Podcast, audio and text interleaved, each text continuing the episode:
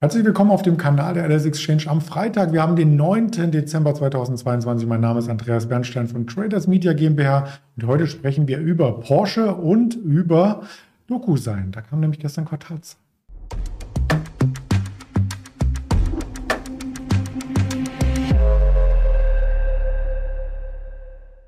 Das Ganze auch wieder mit einer Präsentation und einem Händler aus Düsseldorf. Das wird der liebe Erdem sein. Den schalte ich gleich hinzu nach dem Risikohinweis dass wir hier nur objektiv die Finanzmärkte äh, begutachten und letzten Endes unsere Meinung darstellen, keine Handelsempfehlung oder Handelsempfehlung ähm, oder Anlageberatung aussprechen. So wollte ich sagen und da ist auch der Erdem schon im Bild. Guten Morgen nach Düsseldorf. Guten Morgen, Andreas. Ja, der DAX hat heute äh, nach den letzten schweren Tagen für viele Anleger, als es ins Minus ging, so ein bisschen Stabilisierungstendenzen gezeigt und schaut jetzt das erste Mal über das Hoch vom gestrigen Tag über die 14.300 Punkte Marke. Ist da so ein bisschen die Vorfreude aufs Wochenende oder auf andere Daten? Ich denke mal, momentan ist aber etwas richtungslos im DAX. Wir haben ja äh, Ende September haben wir ja den, den Jahrestiefer erwischt mit 11.860 Punkten, glaube ich, war das knapp. Und danach sind wir in so einem fulminanten Rallye hochgelaufen bis auf äh, 14.000, 14.400 oder 14.500 Punkten. Und momentan sind wir so etwas richtungslos. Momentan äh, warten wir natürlich auf die Zahlen, die heute um 14.30 Uhr und um 16 Uhr kommen. Es kommen erstmal die Erzeugerpreise um 14.30 Uhr und um 16 Uhr kommen die Lagerbestellungen und das Konsumklima der Uni Michigan, was halt sehr wichtig für die äh, Entwicklung der Märkte ist. Ähm, was aber noch wichtiger sein wird, wird halt die, äh, die Zinsentscheidung, die nächste Woche ansteht. In den USA wird es am Mittwoch sein und bei der EZB wird es am Donnerstag sein. Ich denke mal, das ist halt das, wo äh, der Markt noch drauf wartet. Und äh, wenn wir schon gesehen haben, so äh, Anfang Oktober bis Mitte November haben wir halt diesen, diesen schönen äh, Move nach oben hingelegt und danach sind wir halt mehr oder weniger so richtungslos zwischen 14,2 und 14,5 äh, pendeln wir halt hin und her. Wir wissen noch nicht, wo es genau hingehen soll. Und ähm, ich denke mal, wenn die äh, Daten nächste Woche dann raus sind, dann wissen wir halt ganz genau, was dann passiert und was auch die Notenbanker dann gedenken, in Zukunft zu tun. Man hatte immer bis jetzt erwartet, dass da noch ein weiterer Zinsschritt von 0,75 Prozent kommt. Und mittlerweile hat sich der Markt darauf geeinigt, dass halt beide Zentralbanken, beide großen Zentralbanken halt sich äh, wahrscheinlich auch einen halben Prozentpunkt dann äh, einpendeln werden. Und das ist jetzt äh, die Story, die gespielt wird und da warten wir jetzt mal drauf. Du hast die Erzeugerpreise erwähnt. Ähm, das lässt Erinnerungen wach werden an die Verbraucherpreise. Das war der 10. November übrigens. Da ging der DAX ordentlich nach oben, hat die 14.000 übersprungen. Seitdem nicht mehr gesehen. Könnte sowas ähnliches eintreten, wenn die Erzeugerpreise hier stark nachgeben vom Wachstum her?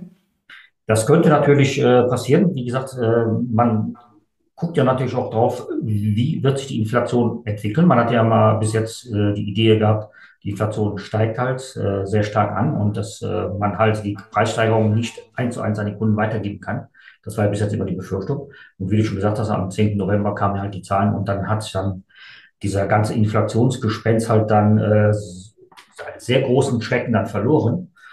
Ähm, jetzt muss man natürlich abwarten, was ja die Zahlen dann heute bringen und äh, ob es dann wiederum auch Auswirkungen haben wird auf die Zinserwartungen der nächsten, äh, der nächsten Woche. Aber momentan denke ich mal, hat sich der Markt dann mehr oder weniger darauf eingependelt und äh, da würde ich jetzt keine großen Überraschungen mehr erwarten.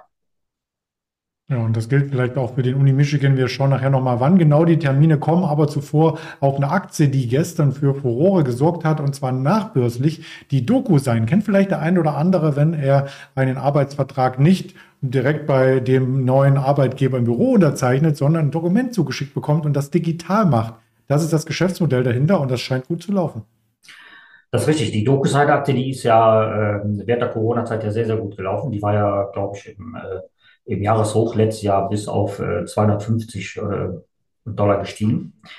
Danach hat sie dann halt äh, eine große Verschnaufpause eingelegt. Die ist dann halt äh, eigentlich dann nur abverkauft worden.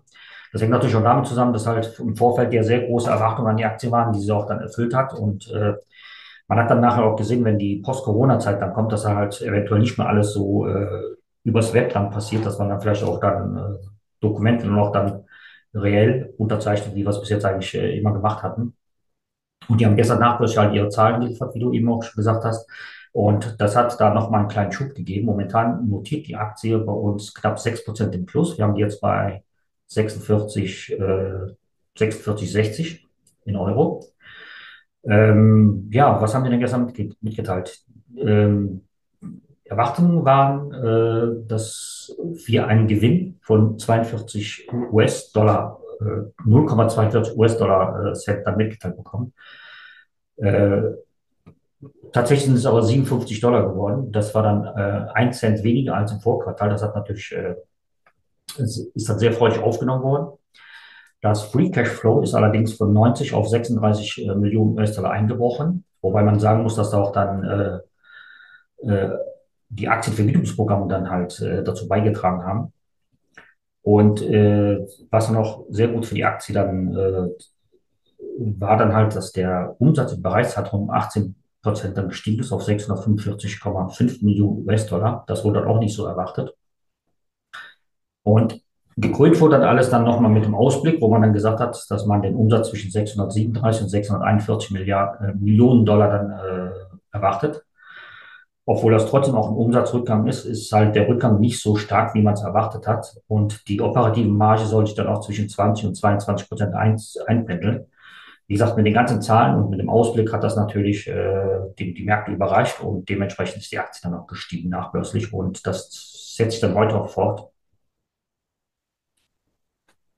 Genau, das haben wir uns angeschaut, gerade im äh, virtuellen Chart auf dem Stock 3 Desktop, nicht in der Präsentation. Also ähm, da haben wir mehr Handelsspielraum und dabei auch gesehen, wie es quasi ja diese Berg- und Talfahrt gab seit dem Jahr 2019. Auf dem Niveau sind wir nämlich jetzt aktuell wieder gelandet. Über eine andere Aktie möchten wir heute auch sprechen, weil nämlich, es kommt ja zur DAX-Neuordnung die Porsche, das Porsche IPO in die erste Liga nach oben gedrückt wird. Kann man sagen, das war schon fast gesetzt von der Marktkapitalisierung her. Die schauen wir uns gleich mal an. Aber erst den Chart, da können Anleger, die gezeichnet haben, sich jetzt richtig glücklich schätzen. Das ist richtig. Die Porsche-Aktie ist dazu 84 äh, Euro an die Börse gekommen. Das war am 29. September. Ja, und am 5. Dezember wurde ja schon bekannt gegeben, dass äh, die Porsche-Aktie dann halt den DAX aufsteigen wird. So nach knapp zehn Wochen ist es natürlich eine stolze Performance, eine stolze Leistung. Äh, war natürlich auch eine sehr große Emission. Die, äh, das Emissionsvolumen war bei 9,4 Milliarden Euro. Das ist die größte Emission seit der Deutschen Telekom im Jahr 1996 und da sind auch schon äh, mittlerweile einige Zeit äh, vergangen. Dieser Emissionskurs war bei 84 Euro und die ist ja in der Spitze bis auf 112 Euro dann gestiegen. Äh, die Besonderheit bei der Porsche ist natürlich, dass halt nur 25 Prozent der Aktien an der Börse gehandelt werden. Das heißt, die restlichen 75 Prozent liegen bei der VW. Die hat halt nur einen Teil dann raus äh, an die Börse gebracht. Ähm, das ist natürlich für einen großen Indexwert relativ wenig. Allerdings haben wir mit äh, Siemens Healthineers haben wir eine, im DAX halt eine Aktie, die halt dann noch weniger äh, Free Float hat. Das sind nämlich unter 25 Prozent. Normalerweise liegt der Durchschnitt so knapp bei 80, 81 äh, Prozent. Ähm, die Besonderheit ist natürlich, viele positive Nachrichten sind schon vorweggenommen worden im Kurs. Jetzt muss man natürlich warten, was dann wirklich tatsächlich passiert, wenn am 19. Dezember halt wirklich dieser DAX-Aufstieg dann auch zum ersten Mal formell dann erledigt ist. Ob dann halt dann noch Anschlusskäufe dann kommen. Ähm, die Aktie wurde ja auch schon äh, im Oktober auch in MSCI World ja aufgenommen, schon aufgrund dessen, dass sie halt ein, so eine große, große Emission war und dementsprechend auch ziemlich viel Marktkapitalisierung äh, mitbringt. Und was dann auch dazu kommen könnte, wäre, dass halt im März zum Beispiel die ersten Lockup-Fristen dann auch enden. Das heißt, da könnten halt äh, Manager, die halt auch die Aktien bekommen haben, ihre Aktien dann auch äh, verkaufen. Was natürlich auch für die Aktie spricht, ist natürlich halt ein Alleinstellungsmerkmal, ist halt äh, im Luxussegment unterwegs und äh, die haben natürlich Preissetzungsmacht, die sind halt äh, von den eventuellen Konjunkturschwankungen weniger betroffen als halt andere Massenhersteller äh, Porsche wird ja zum Beispiel mit dem KGV von knapp äh, 18 äh, bewertet. Bei Ferrari liegt zum Beispiel dieser Wert bei 35 und bei so einem äh, bei einer Aktie, die zum Beispiel bei Mercedes-Benz liegt, die äh, bei 6. Da sieht man auch schon, dass es halt im Mittelfeld äh, sich dann bewegt. Langfristig will man äh, sich dann eher Ferrari dann annähern. Das heißt, man will halt die Umsatzrendite dann erhöhen und äh, der, der, Umsatz soll von, 8, von 33 auf 38 Milliarden zulegen, was ungefähr 15 Prozent plus entsprechen würde. was ja durchaus im Jahr 2022 auch erreicht worden ist. Ähm, also da liegt schon sehr viel äh, Fantasie im Kurs noch drin. Einiges ist abgearbeitet worden, einiges muss noch abgearbeitet werden. Als besondere Besonderheit kommt noch hinzu, dass äh, zum Beispiel VW immer noch 75 Prozent der Vorzugsaktien hält. Und bei den Stammaktien sind auch 75 Prozent bei, äh, bei Volkswagen. Also sind beide Posten so knapp mit dem, äh, mit den Kursen per heute sind die ungefähr 72 Milliarden Doll äh, Euro wert. Und die gesamte, der gesamte VW-Konzern wird an der Börse nur mit 84 Milliarden bewertet. Das heißt, das Restgeschäft wird dann knapp mit 12 Milliarden bewertet. Das sind zum Beispiel Marken dabei wie VW, Audi, Seat, Skoda. Und denen gibt man halt nur eine Bewertung von 12 Milliarden. Und dann denkt man, dass da halt da noch sehr viel Potenzial bei VW liegt, um da halt stille Reserven zu heben. Man hat jetzt bei Porsche ja dann so argumentiert, dass man halt dementsprechend mit dem Elektrowandel äh, sehr viel Kapital braucht und das halt durch den Porsche-Börsen dann, dann äh, eingespielt werden sollte, was ja auch äh, meines Erachtens sehr gut geklappt hat. Man hat hier von der Marktkapitalisierung bei Porsche dann auf alle Fälle noch einen der Werte, der mit ganz oben stehen dürfte. Das ist richtig.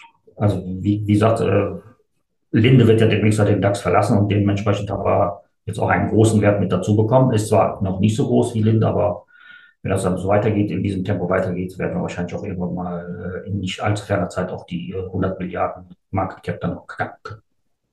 Ja, jetzt haben wir viel über die neue Porsche gesprochen. Lassen wir noch mal kurz die alte Porsche einwirken. Die führt ja vom Kursniveau so ein bisschen Schattendasein mittlerweile.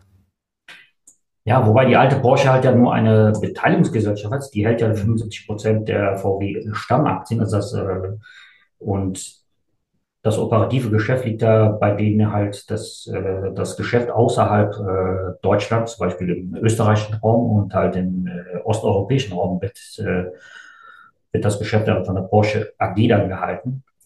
Ähm, da hast du recht, da ist es noch nicht so richtig durchgeschlagen. Man äh, hat da noch nicht ähm, so da den, den äh, ja, dass das Feuer noch zünden können. Wobei man auch sagen muss, halt, die neue Porsche ist auch das, der reine Automobilhersteller, den kann man natürlich viel besser dann äh, ja, bewerten, viel besser dann halt anpacken, als wenn man dann halt eine Beteiligungsgesellschaft hat mit dem größten Anteilseigner an, äh, an VW-Aktien. Wobei VW momentan an der Börse halt auch äh, viel, viel weniger bewertet wird, als die, die Summe der Einzelteile auch wert wäre. Also momentan ist da halt auch ein ein Unterschied in den Geschäftsfeldern, wo man unterwegs ist und dementsprechend spiegelt sich das auch in der Bewertung wieder. Ja, wolltest du nochmal darstellen, nicht, dass es da auch äh, Verwechslung gibt. Also ganz aufmerksam sein, äh, dann zwei Porsche im DAX, ähm, was es gibt, so wie bei Siemens, da steht ja bei manchen auch noch Healthineers oder so dahinter. Ähm, da muss man eben genau aufpassen beim Ordern. Genau aufpassen muss man eben auch bei den Wirtschaftsdaten. Äh, wir haben schon ausführlich über die Erzeugerpreise gesprochen. 14.30 kommen sie über die Ticker, eine Stunde vor der Wall Street Eröffnung und eine halbe Stunde nach der Wall Street Eröffnung kommt dann der Uni Michigan. Das ist quasi das Verbrauchervertrauen, was zusammen mit der Nachrichtenagentur Reuters erstellt wird und das lässt auch nochmal tief blicken, wie die Konsumenten hier äh, letzten Endes ähm, gestimmt äh, sind. Ja, der DAX lässt auch tief blicken oder hoch. Der ist mittlerweile auf dem neuen Tageshoch 14.347, also rund 50 Punkte über den gestrigen Hochs. Und noch ein Hinweis, ähm, auf unserem Kanal heute Abend, wo das Webinar stattfinden sollte mit Frank Helmes. Das muss leider krankheitsbedingt abgesagt werden. Nicht durch mich, ich bin ja hier im Bild zu sehen, sondern Frank Helmes hat sich äh, leider ähm, ja, abkömmlich hier gemeldet bei mir. Gerade eben erreichte mich die Nachricht. Also sehr, sehr schade. Ich habe es in der Eile durchgestrichen. Den Termin bitte auch aus Ihren privaten Kalendern streichen heute Abend. Findet nicht statt. Aber auf Social Media gibt es weitere Informationen. Das findet immer statt und bedanke mich bei dir, Erdem, für die vielen Informationen heute zum Wochenausgang und wünsche mal ein schönes Wochenende. Danke. Schönes Wochenende wünsche dir. Danke. Ciao. Tschüss.